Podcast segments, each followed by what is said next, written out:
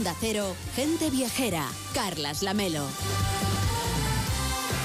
A las 12 y 10, a las 11 y 10 en Canarias. Hoy Gente Viajera se emite en directo desde el Palacio de Carlos V, parte del complejo de la Alhambra, el monumento más visitado de España. Estamos descubriendo no solo la Alhambra, también el patrimonio de la ciudad, el encanto de la costa tropical y las actividades de turismo activo y de naturaleza que ofrece Sierra Nevada, con el patrocinio del Patronato de la Alhambra y Generalife, Cetursa Sierra Nevada y la Autoridad Portuaria de Motril. Y con Víctor Herranz, ¿cómo estás, Víctor? Muy buenos días. Muy buenos días, Carles. Te veo mucho mejor que cualquier otro, otro día. Cualquiera diría que has Sí. pasado la noche en un sitio muy especial. Estoy como más relajado, ¿verdad? Como Te- más. te más noto que de- fluyes mucho. de- de- como de haber salido de un jamán, ¿no? Todo- completamente, ¿eh? Y cuéntanos qué hiciste anoche después de cenar en un restaurante con reconocimiento que aparece en la, en la guía Michelin. Luego no, no se te ocurrió otra cosa que irte a darte un baño a la medianoche a un baño árabe. Hombre, y además en un edificio del siglo XIII me tocó la obligación de ir a, a disfrutar de este sitio maravilloso después de casi tres horas y pico visitando todo el patrimonio de Granada, que es que no te lo haces en un día, y poder desconectar, poder fluir con el agua en piscinas de agua caliente, de agua fría, de agua templada, con sauna, con masaje. Vamos, un sufrimiento. Sufrimiento. Alguien tiene que esforzarse en el equipo de este programa. Elena del Amo, ¿cómo estás? Muy buenos días. Muy buenos días. Tú no, mm, vamos, eh, preferiste quedarte haciendo otras cosas en lugar de visitar este hammam al andaluz, pero lo conoces muy bien porque sé que has escrito incluso artículos sobre los diferentes baños árabes que tenemos en España. Sí, sí, sí. Mm, Este lo conocía ya de, de- de otra ocasión. Ayer me lo perdí y, me- y y me dolió, ¿eh? porque es un tesoro. O sea, que- las salas con distintas temperaturas, los vapores, ¿verdad? La musiquita tan suave, las velitas. Claro. Un lujazo. Además le pega mucho a esta ciudad, ¿no? Ese punto tan andalusí, imagínate. Y además, fíjense ustedes, lo pueden disfrutar durante, durante casi todo el día, ¿no? Pero, pero hay una visita especial que es a medianoche y que tiene ese punto también más romántico, Víctor. Desde luego, a ver, romanticismo hubo, pero con, Pero con- tú con- solo. con el agua. Con el agua. bueno, porque no llevas mejor compañía, ¿verdad? Claro que sí. Bueno, Enrique Domínguez Zeta, ¿cómo estás? Muy buenos días. Pues muy buenos días, Carles. Eh, nosotros estuvimos cenando también en un restaurante, como decíamos, que está en lo alto de un, de un edificio muy singular, a 55 metros de altura. Pues sí, efectivamente, estuvimos en, eh, yo creo que en una de las mejores obras de un arquitecto magnífico como es Alberto Campo Baeza, en, en el edificio que ahora es de Cajasur y que guarda también un excelente museo. De, de Andalucía Eh, cenamos muy bien realmente y lo que pasa es que en lugar de ir al baño pues también preferí dar un paseo por Granada por la noche. Claro, es que aquí todo el equipo se divide un poco el trabajo después de la cena en el restaurante de Álvaro Arriaga, en el restaurante Arriaga, del cual después les vamos a dar muchos más detalles aquí en Gente Viajera, pues había otras cosas que hacer y que ver. Ramón Villero, ¿cómo estás? Buenos días. Hola Carles, ah, buenos días. Y es- tú has estado paseando, por ejemplo, por este palacio de Carlos V. Sí, la verdad es que pasando por el Palacio y, y ayer la visita a la Alhambra y a los jardines del Generalife fue realmente especial, ¿no? Al atardecer, una, visita que hay, que hacer muchas veces en la vida, creo yo. Cada vez que se viene a Granada hay que visitar la Alhambra y los jardines del Generalife. Eh, En este lugar en el que estamos, en este Palacio de Carlos V, hay una interesante exposición. Vamos a hablar ahora de una parte fascinante de la historia de nuestro país, en la que se cambió también la concepción que el mundo tenía de nosotros, de España, y que tuvo como protagonistas dos elementos muy claros, el mundo del cine y de la moda. Y una idea, una visión de Fraga Iribarne, el ministro de Información y Turismo de aquella época, fue ministro entre el 62 y el 69, y se dio cuenta de la importancia de la cultura, de la imagen y cómo proyectar una imagen más moderna de España y hacerlo a través de la moda y de los viajes, Víctor. Así es, y los objetivos, buenos, pues eran claros. Mostrarnos al mundo con otra cara y hacerlo a través de la importancia de nuestra cultura en el mundo para poder atraer turismo, un motor que bueno, se ha convertido en el que más riqueza aporta a la economía española. Tal fue el éxito realizado en nuestro país que se inundaron todas las calles y las ciudades de cámaras, actores, productoras de Hollywood, revistas de moda, modelos internacionales que vieron bueno, pues en España la riqueza y el exotismo de las mil civilizaciones que pasaron por esta maravillosa tierra. Claro, vinieron aquí unos fotógrafos americanos con moda española. Henry Clark era el que dirigía todo aquel equipo de artistas y fotografiaron a las modelos, a las actrices, a, en fin, a la, a la florinata con moda española y con otros trajes, nada más y nada menos que en la Alhambra. Y claro, de estas fotografías luego se publicaron en Vogue y lo que tú contabas, ¿no? Que cada vez venían más viajeros y fue una manera de que los americanos también se dieran cuenta de que España era diferente, porque ese era el lema de nuestro país, España is different, que agregaba esa cultura de nuestros pueblos y claro, todo eso hizo pues que se conocieran lugares como la Alhambra en diversos rincones de Estados Unidos y a un público además un poco diferente del que a lo mejor ya tenía cierto conocimiento de lo que era la Alhambra. Eloy de la Pera es comisario de la exposición Henry Clark y la moda en España, bajo el influencia, bajo el influjo en este caso de la Alhambra. ¿Cómo está? Muy buenos días. Muy buenos días, Carles. Hemos estado visitando esta mañana la exposición y la verdad es que es espectacular. Además, contrasta la luz que tiene este, este patio interior del Palacio de Carlos V y la exposición es, es bastante oscura para dar mucha importancia a los vestidos, ¿verdad? Que son junto con las fotografías, los auténticos protagonistas, aunque hay una sorpresa de Sorolla en, la planta inferior. Sí, es, es una gozada el poder hacer una exposición de moda en el Palacio de Carlos V, en esa capilla tan mítica y que es verdaderamente algo sagrado exponer ahí. Entonces, contar con ese espacio para mostrar lo mejor de la historia de la moda de España, esa década de los años 60 en los que se juntaron las manos creadoras de Valenciaga, de Pertegaz, de Elio Berhayer y de grandes modistas, mujeres muchas veces invisibilizadas por la historia de la moda como eran Flora Villarreal, Carmen Mir o Asunción Bastida. ¿Por qué cree usted que se invisibilizó la labor de estas modistas, que eran las que luego en realidad también eh, hacían los vestidos, ¿no? que luego se vieron en no solamente las pasarelas, sino las fotografías que acabó publicando Vogue en, Estados Unidos? Eran, eran diseñadoras que la figura de Valenciaga un poco eh, hizo que se opacaran. Eh, Valenciaga era el más gran creador que ha habido en la historia de la moda. Y esto es algo que no lo ha discutido nunca ni Dior, ni Chanel, ni sus colegas, ni las grandes clientas. Ha sido el mejor diseñador de la historia. Y, caminar en paralelo y ser coetáneo de Valenciaga eh, fue difícil. Lo fue difícil para, para los diseñadores hombres y lo fue difícil para las modistas. Pero, pero fue gracias a esta década y a esta manera de intentar vender una España diferente a través de la moda cuando el público norteamericano y el público europeo conoció lo grande que era la moda de España. Estábamos expuestos en los mejores escaparates de la Quinta Avenida de Nueva York, en, las mejores calles de París, Campos Elíseos, en Londres. La moda de España estaba de moda. Y, creo que, es, que era muy importante que este año que se celebran los 55 años de aquel famoso reportaje de Vogue, fotografiado por Henry Clark por, para Vogue USA, que, que volviéramos a la Alhambra. La Alhambra ha vuelto a reunir la belleza de las fotografías de Henry Clark, 60 piezas de alta costura de todos aquellos diseñadores y obras de arte de, de Fortuny, Sorolla, Escher, primeras ediciones de Washington Irving, para hablar de ese influjo que tiene un espacio tan emblemático como es la Alhambra de Granada. Enrique, tú has estado visitando la exposición, supongo que te habrás fijado que hay que mirar un poco a todos lados, porque hay algunos vestidos un poco escondidos hacia, en la parte superior, ¿no? Hacia arriba. Y, es una exposición que además como que te introduce mucho en este universo sofisticado de la moda. Bueno, sí, la exposición la verdad es que me ha parecido una maravilla. Es un pequeño laberinto eh, lleno de sorpresas en forma de, trajes, maravilloso. Y la combinación de las fotografías antiguas y, los vestidos originales me parece extraordinaria. Y, y la verdad es que yo lo que pensaba es que la Alhambra ha sido desde el siglo XVIII un imán para viajeros cultos de todo el mundo, para arquitectos.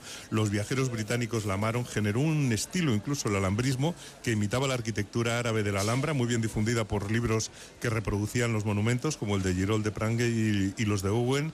Maravillosos dibujos de la decoración se imitaron en toda Europa. Estoy pensando en la sinagoga española de Praga, en los pabellones árabes de muchos palacios europeos y esa sensación de que la Alhambra es quizá el mejor monumento árabe del mundo, el que ha recibido también más elogios, tanto de amigos como, eh, como de quienes podían ser sus enemigos, porque eran viajeros cristianos. Y, la verdad es que, de alguna manera, esta exposición yo creo que viene a recoger en la segunda mitad del siglo XX esa misma admiración y esa capacidad de influir en futuros estilos y en, y en otros ámbitos del arte, eh, bueno, pues el poderoso influjo de la Alhambra.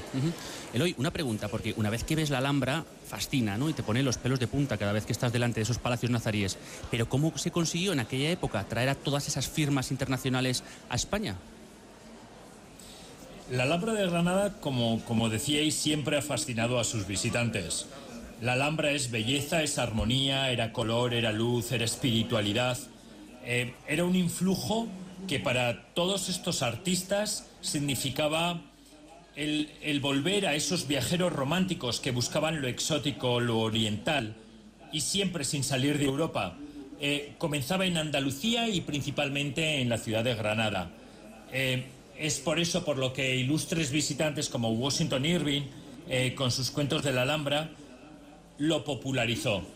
Y es esto lo que consiguen las editoriales de moda. Diana Brilland, que era la gran editora de moda del Vogue de, de entonces, quiso que con, con, la fascinación que sentía también la, eh, la condesa de Romanones por, por todo lo que era el patrimonio español, se quisiera vender al público americano. Y por eso había un fotógrafo enamorado de Granada que era Henry Clark. Y lo que él pedía se conseguía. Y por eso se consiguió que, que las mejores modelos vinieran a ser fotografiadas en sus reportajes. Consiguió que prendas de Pertegaz, de Elio Berhayer, de Pedro Rovira, fascinaran su mirada a través de la cámara de su Rolleiflex, porque él era el mejor fotógrafo que hacía esta moda viajera, porque ya querían fascinar al público no solamente por la moda, sino por esos escenarios exóticos en los que plantar esas imágenes.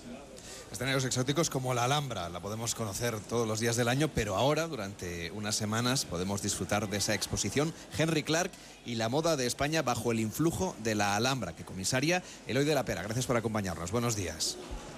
Muchas gracias. Un abrazo. Claro, le hemos pedido a Enrique Domínguez Uceta que nos acompañara, como es nuestro especialista en monumentos, en patrimonio, que nos acompañara en un paseo por la Alhambra y por el Generalife. Y, y claro, y comentándolo contigo, Enrique, decía siempre, es que los edificios de este tipo merecen toda nuestra admiración y seguramente merecen mucha más fama incluso de la que ya tiene la Alhambra. Bueno, pues sí, la verdad es que a mí siempre me encanta volver a esta Alhambra, de la que es difícil decir algo nuevo, porque es uno de los monumentos más conocidos y admirados del mundo. Sin duda, es lo mejor que construyeron los musulmanes que vivían en la península, una obra maestra del arte hispano-musulmán que asombra a todo el que la ve y quizás sea el monumento más bello que ha dejado la arquitectura civil árabe en cualquier lugar del planeta. Es, como decía antes, admirada por todos, por musulmanes y cristianos, por pintores, por escritores, por políticos, por fotógrafos. Aquí no hay discusiones, la Alhambra es única y aquel edificio hecho por los nazaríes a mediados del siglo XIV es una maravilla, tanto visto desde fuera como desde dentro y además es una seña de identidad de Granada porque su, su, imagen está siempre presente en la ciudad. Aunque no entres en la Alhambra, la ves desde los miradores de San Nicolás o de San Cristóbal, desde la Casa de Zafra o desde el Aljibe del Rey. La ves y te encanta verla. Y esa sensación es igual de formidable cuando visitas el interior que realmente te emociona y no solo por la belleza de su decoración, de sus yeserías, sus, azulejos, sus, azulejos, sus mucárabes, eh, sus cubiertas de madera con enlaces y ensambles de, de complicada geometría. Y yo pienso que el encanto de la Alhambra no procede de la grandiosidad, ni del gran esfuerzo constructivo, ni de la riqueza de los materiales, que son bastante modestos, ni del rigor y el orden de su disposición, algo que tienen otros monumentos, tiene algo más y desde luego yo creo que casi todo el que ha estado aquí reconoce que no ha visto nada parecido. Por eso se habla de la magia de la Alhambra, de sus valores, de su originalidad, vamos, que es un lugar único en el mundo, ¿no? Bueno, sí, es una suma de factores excepcionales. Lo primero yo diría que es el telón de fondo de la Sierra Nevada y por supuesto la elección del lugar que es muy propia de la cultura musulmana, construir encaramándose en un promontorio rocoso con las montañas a la espalda y con la llanura a sus pies con vistas maravillosas. Sierra Nevada está arriba, detrás y dominando una extensa llanura más abajo. Y si a eso le sumas la vista lateral sobre la propia ciudad, sobre el acantilado del Darro y ese fascinante barrio del Albaicín con sus blancas casas acumulándose en la ladera, formando un damero de casillas blancas, que serían las construcciones, los famosos cármenes, y las casillas verdes, eh, que serían los jardines encerrados en las tapias. Si lo sumas todo, pues sale algo único, el emplazamiento de la Alhambra de Granada. Ahora que tenemos a Obama por España y que está generando tanta fascinación, recordemos que él vino aquí de joven y que volvió ya como presidente de Estados Unidos y que también generó entonces esa visita a la Alhambra muchísimo, muchísimo revuelo. Y no es para menos, ¿eh? porque la Alhambra es preciosa por fuera fuera, también por dentro, hay que pasear por el interior de la Alhambra, como hicimos nosotros ayer durante toda la tarde y como hemos hecho también en parte durante esta mañana. Pues sí, efectivamente, el interior de la Alhambra también es muy emocionante. La Alhambra es un largo itinerario lleno de diversidad, de variedad, de momentos plenos. Tiene estancias grandes y pequeñas, hay patios cerrados en torno a una alberca y hay grandes estancias con decoraciones muy elaboradas. Tiene patios con columnas y fuentes que emiten ese suave murmullo del agua corriendo. Hay espacios cerrados y torres que se convierten en miradores sobre el paisaje y todo forma un laberinto que te va llevando de sorpresa en sorpresa, con zonas públicas y oficiales en torno al patio de Comares y otras más privadas, como la que hay en torno al patio de los Leones. Y a mí me gusta que los espacios de la Alhambra son elementos puros, son individuales, los patios, los jardines, son estancias abiertas, vacías, sin mobiliario recargado, como si fueran casi espacios de la naturaleza. Y tengo la sensación de que es un palacio hecho por y para nómadas, formado por espacios abiertos que los ocupan a su aire, donde ellos coloquen las alfombras o los asientos, pues allí estará el centro de la estancia. Y esa manera de componer el edificio en torno a patios, sumando diferentes grupos, es también yo creo la estructura de un campamento nómada. Por eso los edificios parecen instalados en medio de los jardines que serían como los emblemas de la naturaleza. Yo creo que es parte del encanto secreto de la Alhambra. Bueno, claro, y luego están los jardines, sobre todo los jardines del Generalife. Bueno, sí, hay, hay pocos lugares yo creo en el mundo en los que haya tanta distancia entre lo que se puede decir de ellos y lo que se siente al estar en ellos y esos son los lugares que justifican el viaje. Estoy pensando en Machu Picchu, en Venecia, en Angkor, en las Cataratas Victoria o en el Gorongoro y en la Alhambra, por supuesto, con esos jardines bellísimos del Generalife. Un lugar de descanso y de diversión inmediato al palacio, pero autónomo, un lugar de placer y de armonía de los siglos XII al XIV, con fuentes, con patios, con suelos empedrados que tienen también la magia de un tiempo pasado. La Alhambra yo creo que es un gran generador de sensaciones. Es de los lugares en los que se puede dejar volar la imaginación y pensar en la vida de los musulmanes, de los nazaríes que levantaron la Alhambra, en su sentido del placer y de la tolerancia, en su refinamiento, en los olores de los jardines, en la música y en la filosofía que tuvieron aquí sus escenarios seguramente más brillantes durante la Edad Media. Y todavía queda en Granada yo creo que mucho de ese perfume nazarí, yo creo que cada vez más porque hay teterías, hay restaurantes de comida árabe, hay mercadillos callejeros que parecen zocos y el perfume de los jardines de las casas del Albicín pues debía ser el mismo que disfrutaban los nazaríes. Y unido a todo lo que hemos mencionado pues está el Palacio de Carlos V donde estamos en estos momentos en un sitio verdaderamente incomparable. Y damos fe de que esos perfumes se siguen manteniendo, Víctor, porque ayer, cuando estuviste visitando ese Hamam al Andalus, también se, se, cuida ese detalle, ¿no? De que todo el ambiente tenga ese olor que recuerda a los tiempos de los nazaríes, incluso en los aceites de los masajes. Cuéntanos que te dieron un buen masaje. Es verdad, como dices, tienen las esencias, esencias de lavanda, esencias de rosa, esencias de jazmín, ¿no? Todos estos olores así como árabes y la verdad es que el, el masaje fue maravilloso. Creo que ya puedo confesar que yo también acompañé a Víctor. ¿eh?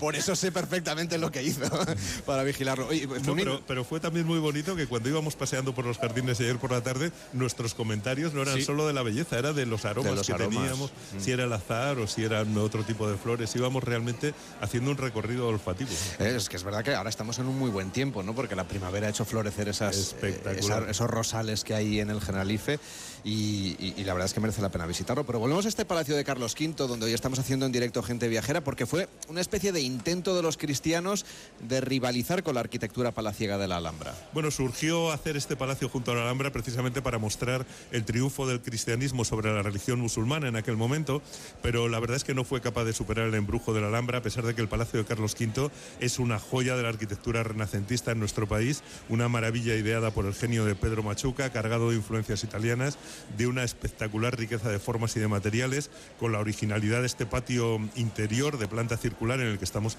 haciendo hoy el programa. Las columnas además están realizadas con, con una piedra pudinga, que es un aglomerado natural muy peculiar e interesante, obtenido de la cantera del Turro aquí en Granada, pero es lo opuesto a los palacios nazaríes. Es un palacio intelectual, no es nada sensorial, tiene orden, tiene geometría, jerarquía compositiva, es muy bello, pero desde luego no puede competir con el encanto y el perfume de la Alhambra que la verdad es que parece surgida de un estado de gracia, eh, con un espíritu aparentemente sencillo e eh, inapresable, eh, pero bueno, yo creo que por eso es única. ¿no? Bueno, la Alhambra y este Palacio de Carlos V en el que nos encontramos han ido experimentando diferentes remodelaciones, también trabajos de conservación, todo para preservar ese complejo monumental que recibió, recordemos, en el año 2022 a más de 2 millones de visitantes procedentes de diferentes partes del mundo.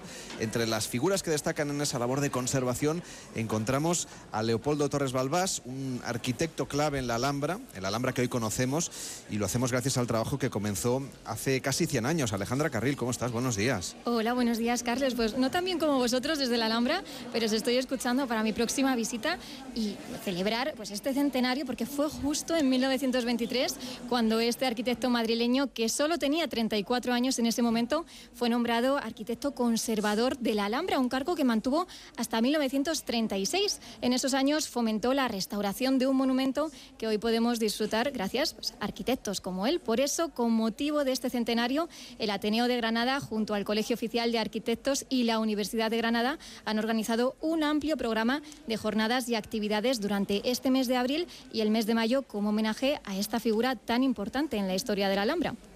Carlos Vilchez, ¿cómo está? Muy buenos días. Buenos días. Carlos Vilchez es profesor de la Universidad de Granada, es erudito en esta materia y nos va a explicar un poco más la historia y la importancia que tuvo Torres Balbás.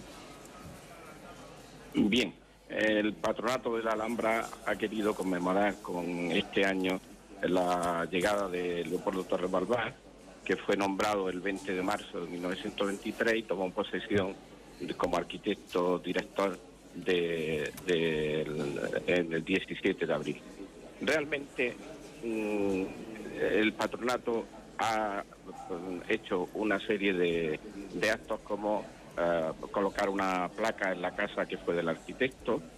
Hemos organizado un espacio eh, que va a perdurar todo el año hasta el 10 de enero de 1924 en, en un espacio por el que hay que pasar sin más remedio y esos millones de personas que van a la Alhambra, según su interés, por lo menos van a quedarse con la idea de que Leopoldo Torrebalbás fue un arquitecto de la Alhambra de 1923 a 1926. Y cuéntenos un poco cómo fueron las líneas de conservación que siguió este arquitecto en su trabajo en la Alhambra.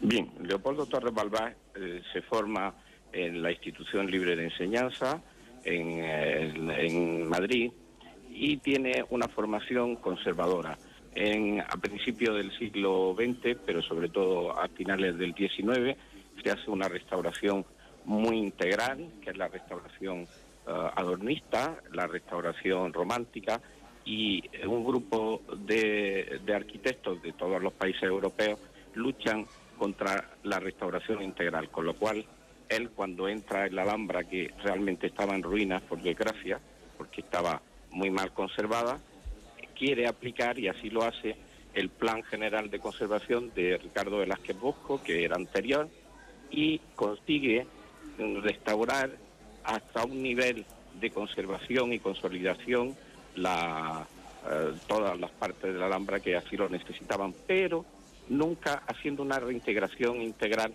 que era la idea eh, romántica.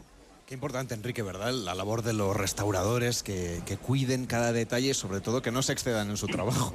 Bueno, sí, es una de las cosas que comentábamos ayer, que no ha perdido, no parece que está todo recién construido en la Alhambra, sino que todavía mantiene, mantiene el encanto. Lo que sí hay que destacar eh, es que mm, yo creo que la Alhambra ha sido la gran joya eh, para los restauradores y para los arquitectos en España y siempre ha tenido al frente nombres de la máxima categoría y yo creo que la mejor prueba de los buenos resultados es lo que estamos viendo ahora. Carlos Vilchez, profesor de la Universidad de Granada, gracias por acercarnos a la figura tan importante de este arquitecto que jugó un papel fundamental en la historia y en la conservación sobre todo y en la labor de investigación también de la Alhambra. Hasta la próxima, muy buenos días. Buenos días, gracias.